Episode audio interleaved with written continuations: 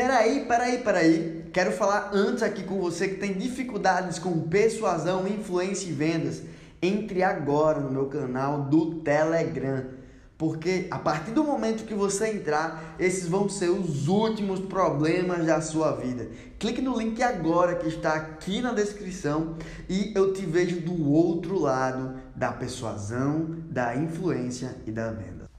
Fala galera, seja bem-vindo a mais um episódio do Pergunte-me podcast que a gente tira suas dúvidas, seja sobre contabilidade, empreendedorismo, marketing, liderança, vendas, comunicação, você que sabe, manda aí.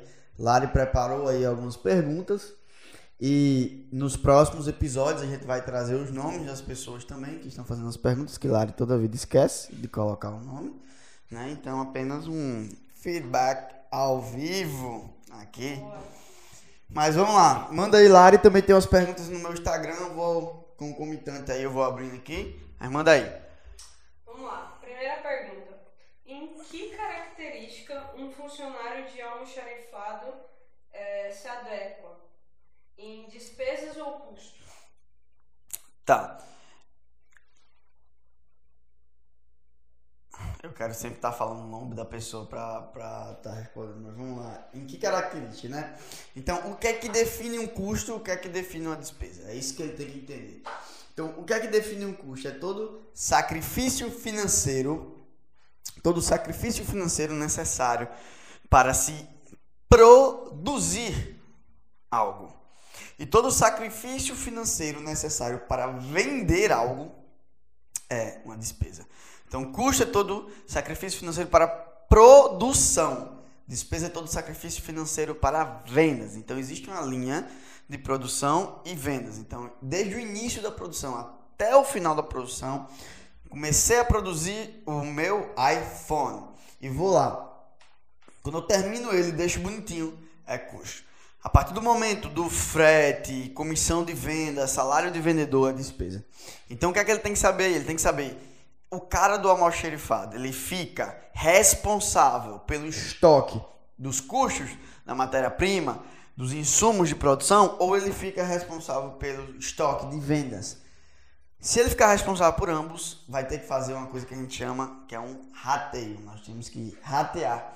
E aí quando a gente fala em rateio, tem que usar realmente artifícios que não são, é, vamos dizer assim, nós temos que usar artifícios mensuráveis. Nós temos que decidir como é que a gente vai ratear. Pode ser meio a meio, pode ser 30-70, pode ser 40-60. Quem vai definir é o contador, o responsável.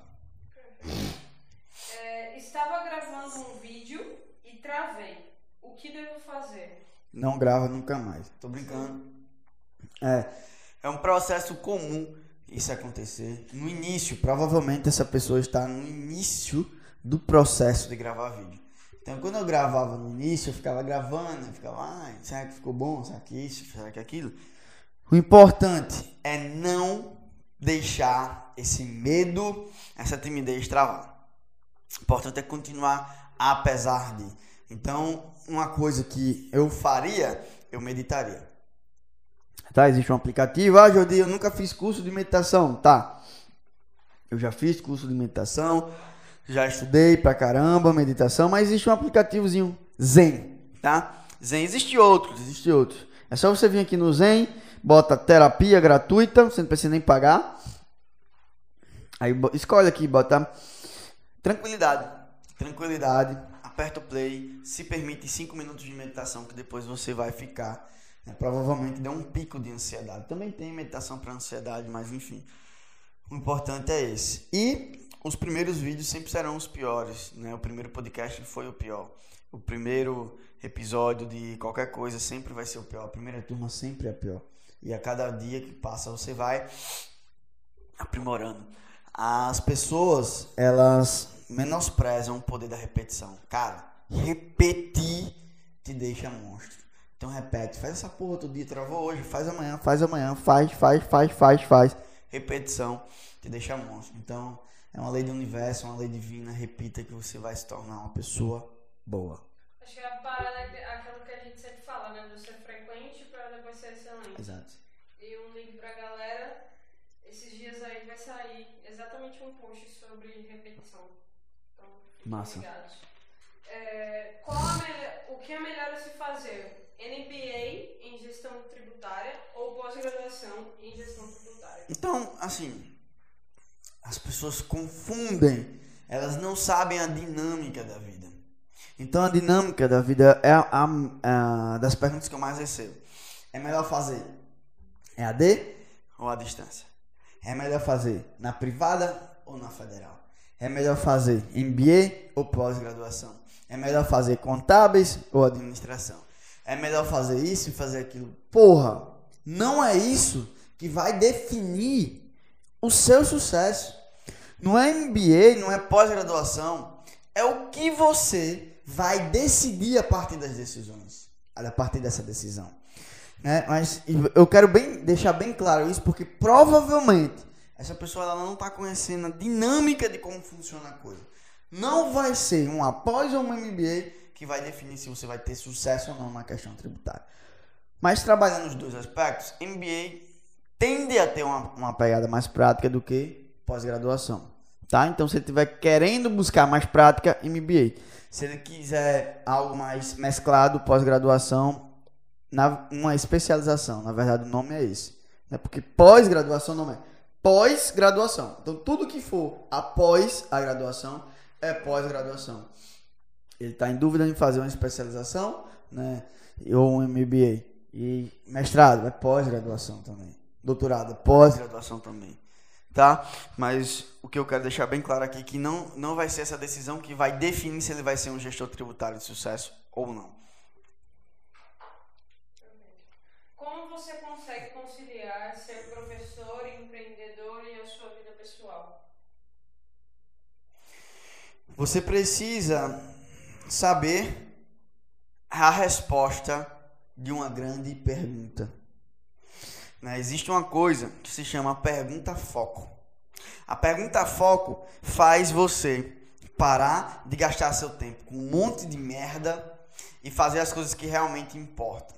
Provavelmente essa pessoa, ela investe o tempo dela num monte de merda e não foca no que tem que ser, no que realmente tem que ser focado. Então, a grande questão é essa. Quando a gente fala de pergunta foco, qual é a pergunta foco? Qual a única coisa, qual a única coisa que eu posso fazer agora? Porque aí já me tira uma condição. Não é o que eu gostaria de fazer, não é o que eu poderia fazer, é o que eu posso fazer agora. Qual a única coisa que eu posso fazer agora? Que ao fazê-la, olha só, já estou me eu já estou me condicionando a fazer. Que ao fazê-la vai deixar o restante é, é, mais fácil ou desnecessário? Então, eu faço essa pergunta todos os dias. Eu tenho esse hábito de fazer essa pergunta em diversas áreas da minha vida. Então, provavelmente, essa pessoa também está querendo fazer tudo, de tudo. Não dá. Nós vamos terminar o dia e vai ter coisas para fazer. Nós vamos terminar a semana e vai ter coisas para fazer. Nós vamos terminar o, o mês e vai ter coisas para fazer. Então, por exemplo, hoje eu já bati a minha meta da única coisa nas áreas da minha vida. Na verdade, falta só uma coisa, que é ir para academia. ir para academia. Né? A pizza pode vir antes ou pode vir depois, mas eu vou para a academia. Então, porque qual a única coisa que eu tenho que fazer em relação à minha saúde hoje? Ir para academia. Tá? Então essa pessoa ela tem que se perguntar, ela tem que se, se questionar isso. Eu falo muito disso no Movation e no Impulsionando Seu Foco.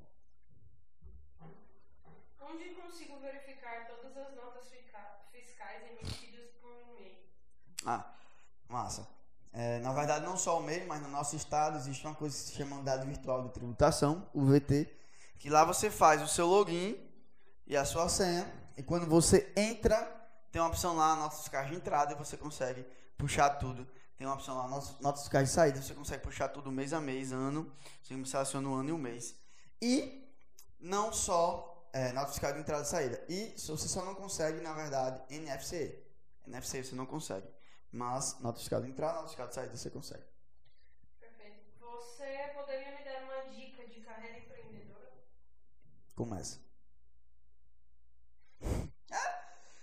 começa, né? É, a gente tem que meter a mão na massa. É, a, a, a maior, o maior aprendizado no empreendedorismo é esse, de fato. Mas assim, não é tão. Tá, beleza, vamos, vamos entrar mais assim. Existe uma maneira de você aprender. Aí você vai no teste opera, você não, precisa ser igual um louco só fazendo. Eu gosto muito de aprender com os erros dos outros, tá? Então, mais uma vez, a gente volta para pergunta. Por isso que o nome do programa é Pergunte. Faça as perguntas certas que você vai ter as respostas certas, né? Então, a maioria das pessoas não sabe fazer as perguntas certas. Então, o que é que ele tem que fazer? Ele tem que trazer mais especificidade nessa pergunta. Ah, o que é que eu tenho que fazer para uma dica para ter primeiro, dica tá pequeno. Uma dica para ter uma carreira empreendedora, tá mediano, ele não falou uma carreira empreendedora de sucesso para ser um, um, cara do caralho. E ele não foi específico. Empreender, empreender em quê? Você quer empreender dentro de uma empresa? Você quer empreender no seu setor? Em quanto tempo? Sabe? Então, assim, primeiro ele tem que ajustar essa pergunta dele para ele conseguir pelo menos achar as respostas. Pode ser que não, talvez não comigo, mas no, no livro, no curso, em, no Google, tá? Mas ele tem que. Qual seria a pergunta ideal? O que é que eu tenho que fazer, Jordi, para começar a empreender pelo menos daqui a seis meses e tá faturando 10 mil reais? Então ele já tem que. Ele, ele já trouxe especificidade para a coisa. Ele ainda não está pensando tão grande assim. Mas para o cara que está no zero, 10 mil reais já é, já é algo grande, já é uma barreira grande. Eu acho que o lance da especificidade é porque as pessoas acham que muitas vezes empreender é não trabalhar ou trabalhar pouco. E aí elas não têm profundidade com relação a isso, porque não é isso. É completamente diferente. Então eu acho um ponto Pode ser. que eu estava lendo esses dias e tem muita gente assim achando que empreender é fácil ou é ser divertido ou fazer aquilo que você ama não significa que vai ser fácil. É. Exatamente. As pessoas têm que entender um pouquinho. É, como cobrar seus, seus colaboradores sem ser agressivo? Você tem que estudar comunicação, você tem que estudar liderança, você tem que estudar é, comunicação não violenta. É, então, assim, primeiro você tem que entender que o colaborador, você tem que julgar a atitude dele, não ele. Ponto. Então, tem uma atitude que você não gosta, tem um evento, uma ação que você não gosta, é a ação, é a atitude. Desassocia do cara. A partir do momento que você desassocia, você vai comunicar sobre a atitude, não sobre ele. Você vai é, é, dar um feedback sobre a atitude, não sobre ele. Você vai garantir que ele está íntegro em relação a você e seus olhos. Mas a atitude dele foi uma atitude nociva para o projeto, para o todo. E aí existem técnicas. Eu já falei isso no podcast Fora da Curva, que é a técnica de feedback sanduíche. Você pode começa falando os pontos positivos porque sempre vai ter. Depois entra nos pontos de melhoria. E após isso termina com pontos positivos. Só não usa a palavra mais, tá?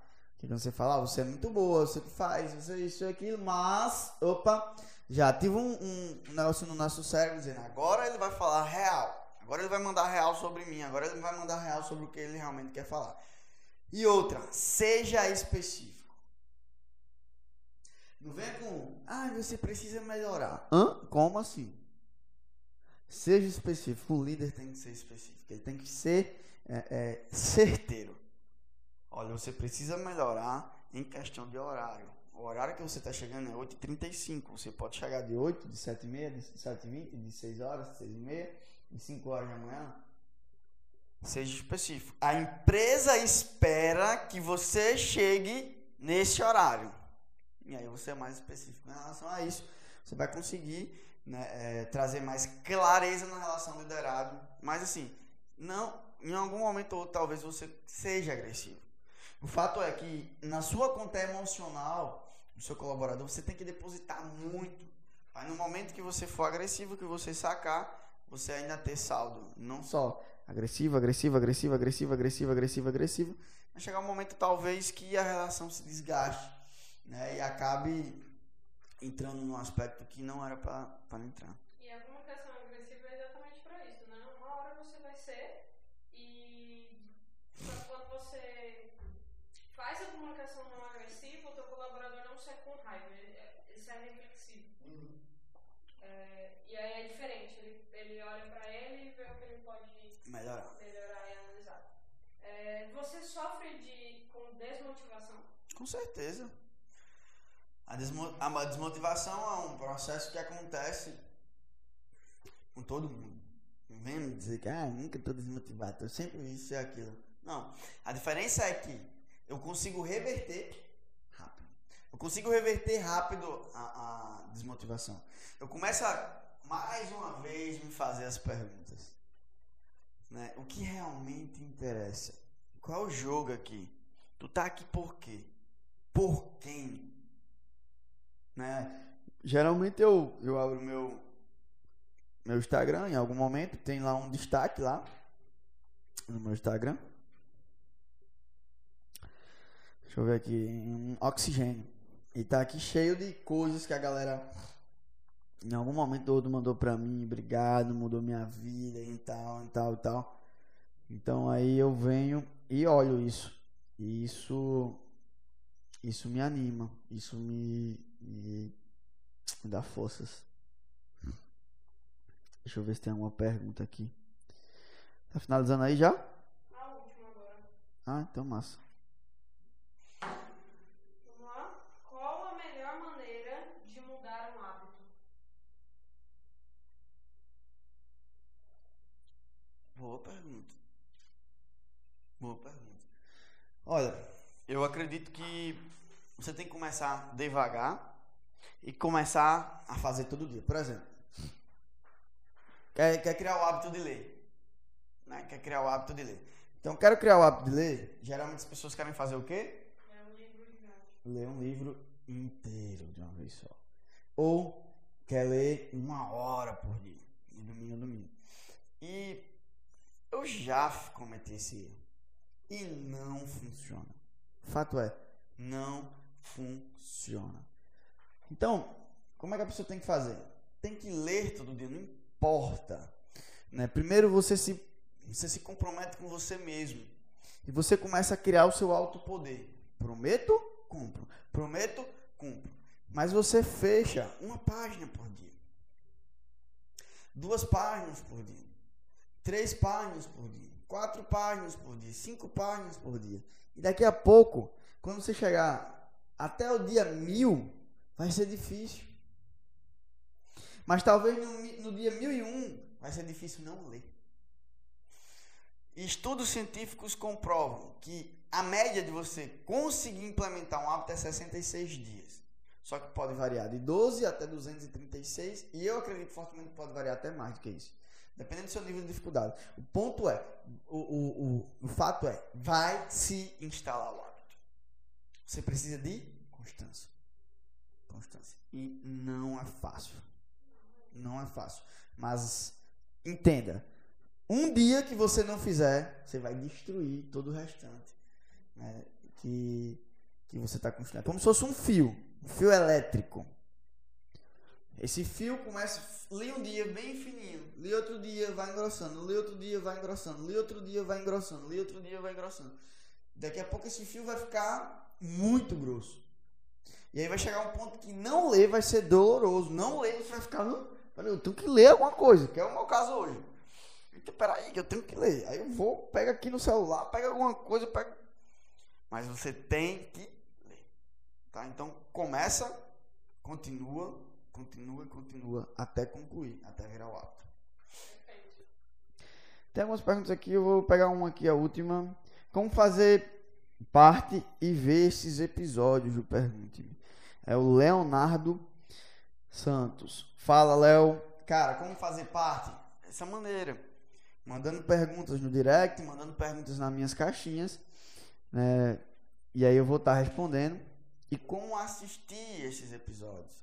Você tem a opção de escutar, tipo, tu tá lavando uma louça, né? Provavelmente alguém está escutando isso aqui neste momento o podcast. Então tá lavando a louça, tá varrendo a casa, tá fazendo uma faxina, tá dirigindo, tá viajando, coloca o podcast e vai é, escutando as perguntas e respostas. E também tem a opção do, do YouTube. Lá no meu YouTube tem todos os episódios do Pergunte, tá? Gente, mais uma vez, obrigado. Se você está me escutando pelo podcast, YouTube, Instagram, seja por onde for, tira um print, me marca para eu entender e saber que você está aqui nessa comunidade, aproveitando o máximo de conteúdo aqui. E aproveita também e deixa, sei lá, curtida, like, comentário. Se tiver no, no podcast, deixa sua avaliação aí também. Isso é importante, é importante para a mensagem ser divulgada para mais pessoas e é importante também para a nossa equipe ter feedback. Valeu? Estou esperando a sua pergunta.